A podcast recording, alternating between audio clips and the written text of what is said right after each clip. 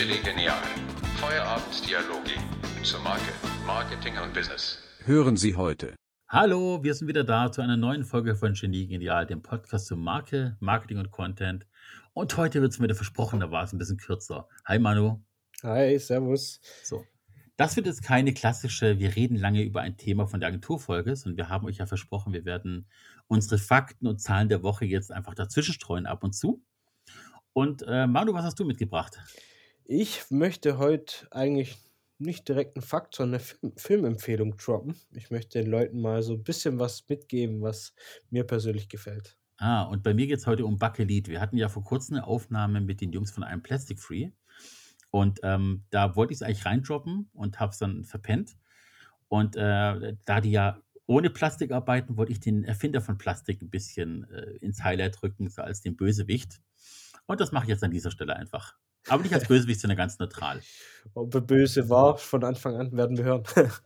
Ja, nee, das ist eigentlich eine nette Type gewesen. Also ein Wissenschaftler, aber so sein Lebensweg war eigentlich, war eigentlich ganz lässig.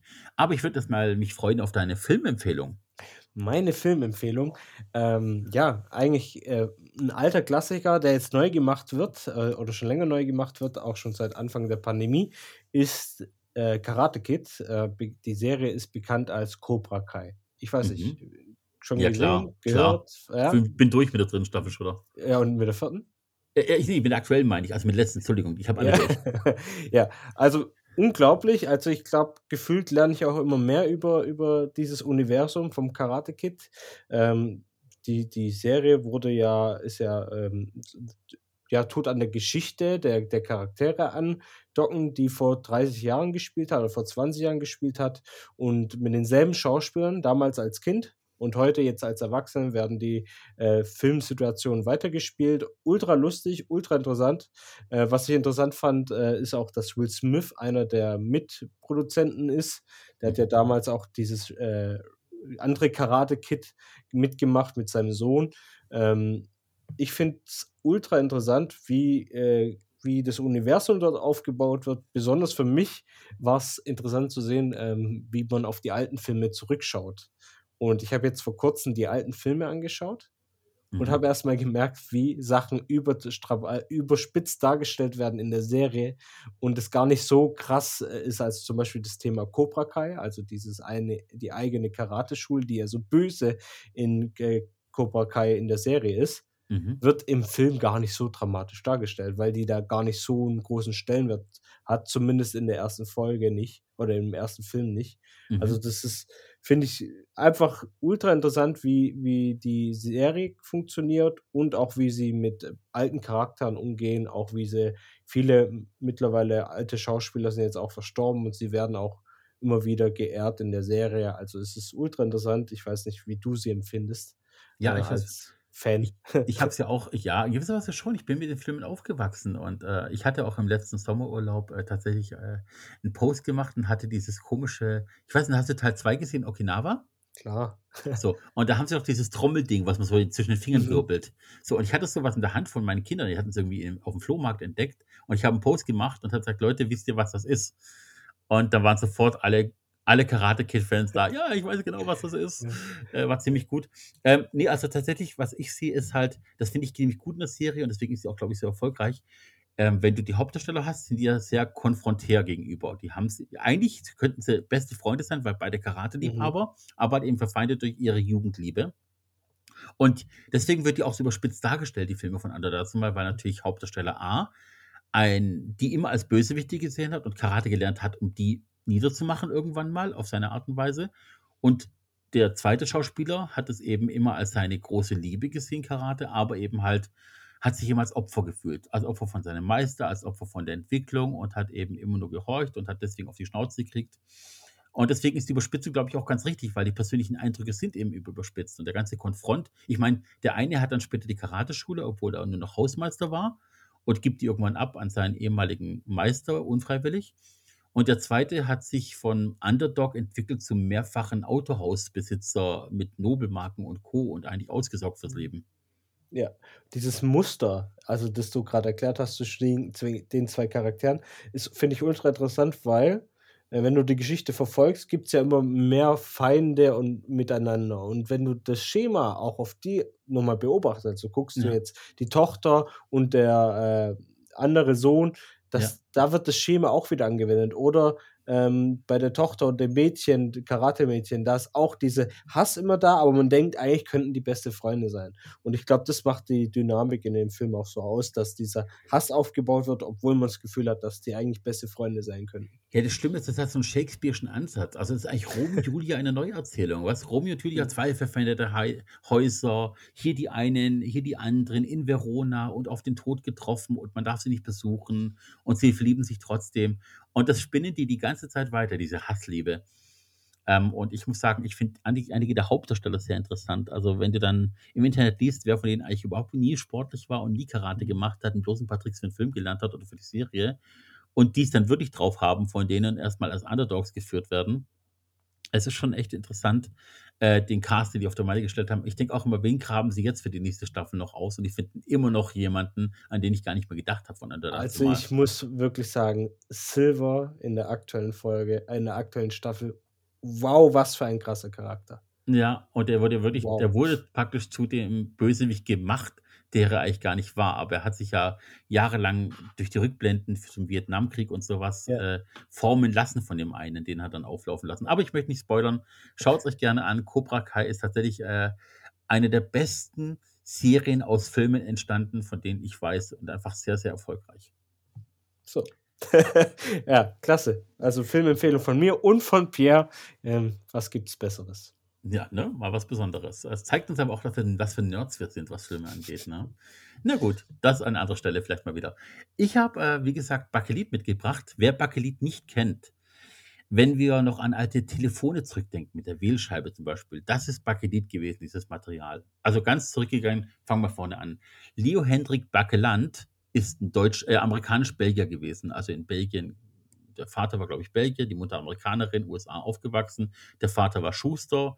Sein Sohn sollte den Laden später übernehmen, hatte aber auf gar keinen Bock. Seine Frau war, äh, seine Mutter war Dienstmädchen bei wohlhabenden Leuten, hat dementsprechend auch so ein bisschen kulturell was mitbekommen und von der Weltpolitik. Und er selber wurde Wissenschaftler, Physiker, Chemiker, so in die Richtung. Und hat aber dann in der Universität in Gent studiert, tatsächlich Chemie. Und sein erstes, äh, ähm, seine erste große Erfindung war Velox-Papier. Das hat er dann an die Firma Kodak verkauft. Lange, lange Zeit war Kodak mit Filmentwicklung, Filmpapieren, Filmrollen im Weltbusiness dabei. Also auch heute noch in Abspann von Hollywood-Filmen gibt es oftmals eben Kooperationen mit Kodak, obwohl Filme heute größtenteils digital sind. Ne? Mhm. und war dementsprechend finanziell abgesichert und konnte sich komplette Forschung widmen. Das hat er 2006 verkauft an Kodak, wohlgemerkt, ne? für ordentlich Kohle. Bereits 2005 hat er aber schon nebenher in Experimenten mit Phenolin und Formaldehyd ähm, gemerkt, dass sie eine Verbindung ganz lange Molekülketten bitten, bilden. Das ist viel Fachchinesisch. Im Grunde geht es darum, ähm, Anfang des 20. Jahrhunderts stand die Welt in, in der Warteschleife so ein bisschen, wenn wir beim Thema Telefon bleiben. Also es gab ganz viel industrielle Entwicklung und die Leute wollten, hatten immer schnelllebiger, schnelllebigeres Leben und hatten immer mehr Wunsch nach Produkten, die einfach auch nicht nur der alten Welt entsprechen, sondern ein bisschen neuzeitlich industriell sind. Es gab aber kein Material dafür. Also es gab Keramik, klar, es gab Metalle, aber es gab eigentlich noch keinen Kunststoff, wenn man es so genommen hat. Es gab harte Kunststoffe, die so gegossen wurden und die waren aber auch immer so. Es gab aber keinen Kunststoff, der frei verformbar war, der nicht jede Form annehmen konnte. Also harte Kunststoffplatten, das ging, aber es gab nichts, wo du irgendwie in eine Form gießen konntest, das ist ausgehärtet und war dann eben in frei verfügbaren Form übrig. Und er hatte damals diese Ma- Harzmasse entwickelt, diese Kunstharzmasse, das erste synthetische Kunststoff und hat das dann ganz eigenständig, wie es aus Bakeland, wurde dann Bakelit, seinen eigenen Namen mit ins Erfindertum mit reingebracht.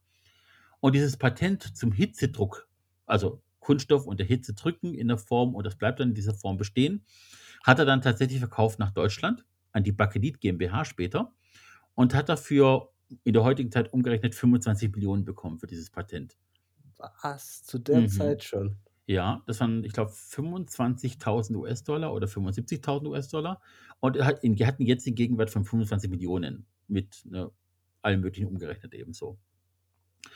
Und hat dann auch in den USA noch äh, die, die, die Zentrale von Bakelit GmbH, also die General Company, äh, General Bakelit Company gegründet und hat dann große industrielle Kunststoffherstellung gemacht, auch für die für die NASA und für Militär und Co. Und als das Patent 27 ausgelaufen ist, wurde es eben dann auch in den 30ern richtig groß und breit. Dann gab es Presswerke, hunderte in Deutschland, wo eben dann Metall irgendwann nach dem Krieg nicht mehr verfügbar war oder für den Krieg produziert wurde, später auch dann. Dann kamen dann irgendwie Kunststoffröhren dazu, äh, hat auch für den Fernseher den großen Antrieb gebracht. Es wurden Dosen für Shampoos, Zigaretten, Küchenwagen, Thermoskannen, alles gemacht.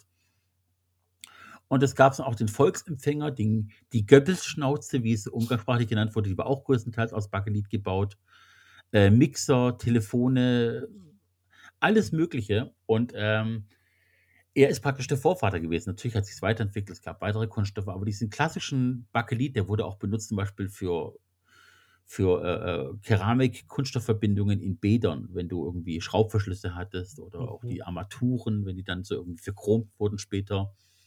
Und es ist inzwischen ein aussterbender Kunststoff, aber so die ganzen, das klassische Bild von Bakelit ist diese alten Wähltelefone mit dem Hörer, den du abgenommen hast. Das war dieser verformbare Kunststoff, was davor nicht möglich war. Früher hast du einfach Elektronik, einfache Elektronik in Holz verbaut. Also auch die ersten mhm. Computer waren oftmals mit Holz gebaut. Und Bakelit hat eben ganz neue Türen geöffnet. In der heutigen Zeit ist halt Kunststoff ne, böse, weil Kunststoff ist Umweltverschmutzung, Meere, Mikroplastiken und Co. Aber Leo Hendrik Bakeland hat eben tatsächlich die neue Welt erst erschaffen durch sein Patent und seine Erfindung als Sohn eines Schuhmachers. Ja, ob er sich das damals bewusst war, was für ein Umweltproblem er da erzeugt, glaube ich nicht. Nee, Weil ich glaube, glaub, niemand überlegt sich, wie entsorge ich das, sondern erst, wie verkaufe ich das und sowas kann ich es machen. Ja, also tatsächlich hat er mal gesagt wohl, äh, die, Interess die Anwendung von Bakelit für Luxusgegenstände hat mich nie interessiert. Ich wollte wichtige technische Anwendungen schaffen. Also es ist mhm. ähnlich wie alle großen Erfinder. Du denkst eigentlich nicht darüber nach, was du damit anstellen kannst, wie auch bei der Erfinder von der Atombombe und so. Also es ist klingt okay, der von der Atombombe hat, glaube äh, an Strom gedacht, aber er wusste, glaube dass ja. es auch negativ genutzt werden kann. Ja, aber was, die, was das Militär draus macht, ist oftmals Problem eben. Und mhm. tatsächlich war ähm, Backeland ein Fan von Billard. Und früher waren die aus Elfenbein. Mhm. Und das ist halt auch nicht so toll gewesen. Und dann Griffe, Knöpfe, äh, Messergriffe. Ähm, das war alles dann später aus diesem Bakelit. Und Billardkugeln wurden auch irgendwann aus Bakelit gemacht, weil es eben auch, du konntest es rundformen, gießen mhm. als Kugel. Und äh, war dann halt ähm, ja, sogar, ja, die Möglichkeit. Ähm, sogar vom Klavier. Die mhm. Tasten waren aus äh, Elfenbein.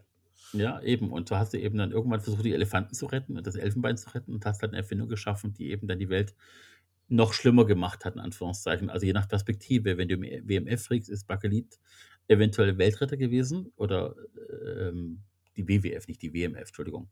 Der Bakeland hat eben die Elefanten gerettet, gleichzeitig hat er die Umwelt äh, verschmutzt, beziehungsweise die Meere verschmutzt. Also es ist immer ein Nehmen und Geben. Ich bin kein Fan von ihm, aber ich finde, dass er für die damalige Zeit Sensationelles geleistet hat. Er hat die Welt geformt, wortwörtlich, ja? Er hat die Welt neu geformt, ja. Tatsächlich. So, wieder was gelernt für diese Woche. Eindeutig. Jetzt weiß ich schon mal mehr über Plastik. Vielleicht auch ein Thema, wo man nicht aufhören sollte, weil ich glaube, darüber sollte man sich viel mehr Gedanken machen.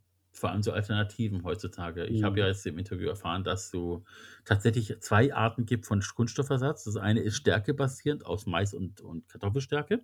Mhm. Ist aber das Problem, und das habe ich dann durch das Interview mit Jungs von ähm, I Am Plastic Free erfahren, dass du tatsächlich, mh, hm, ihr habt es ja bereits vielleicht gehört, die Folge, wenn nicht, geht eine Folge zurück oder so oder zwei Folgen. Ähm, wenn du heutzutage eine Zeitschrift kriegst und auf der Folge, die das umschlossen hat, steht drauf, ich bin kompostierbar, wurde extra Mais oder Kartoffeln angepflanzt, um deren Stärke zu gewinnen. Das heißt, du hast wieder landwirtschaftliche Fläche weggenommen, um mhm. Folien zu produzieren, die nicht aus Kunststoff sind. Und die Jungs von einem Plastic Free haben sich verschrieben, sie nehmen bloß biogene Abfallstoffe. Die nehmen eine thailändische oder indonesische Kartoffel, die mhm. heißt Maniok. Die ist viel stärkerhaltiger als unsere, das heißt viel ergiebiger in dem Fall und die nehmen nur die Abfallreste davon. Also weltweit wird der Abfall genutzt, um diesen Kunststoff zu Kunststoffersatz zu schaffen. Und das ist nochmal eine Runde besser. Das heißt, es gibt immer noch einen, der es noch mehr auf die Spitze treibt. Und das finde ich momentan eine tolle Entwicklung, wohin das geht. Finde ich auch super, ja. Ja. Klasse, Manu. Dann okay. freue ich mich und höre nächste Woche wieder von dir. Gleiche Zeit, gleicher Ort. An alle da draußen. Habt einen schönen Tag. Ich hoffe, ihr hattet Spaß mit dieser wirklich kurzweiligen Folge und bald gibt es wieder mehr von uns zu aktuellen Folgen. Wenn ihr irgendwie äh, Interesse habt an diesen Folgen, schreibt uns einen Kommentar, abonniert den Kanal, ähm, schreibt uns eine Bewertung auch gerne rein. Oder wenn ihr Fragen habt, stellt sie an geliegenial.b2-bee.de. E. Ihr kennt das schon. Ich sage nichts mehr dazu. Ich bin für heute raus. Ciao, ciao. Tschüss. Ciao.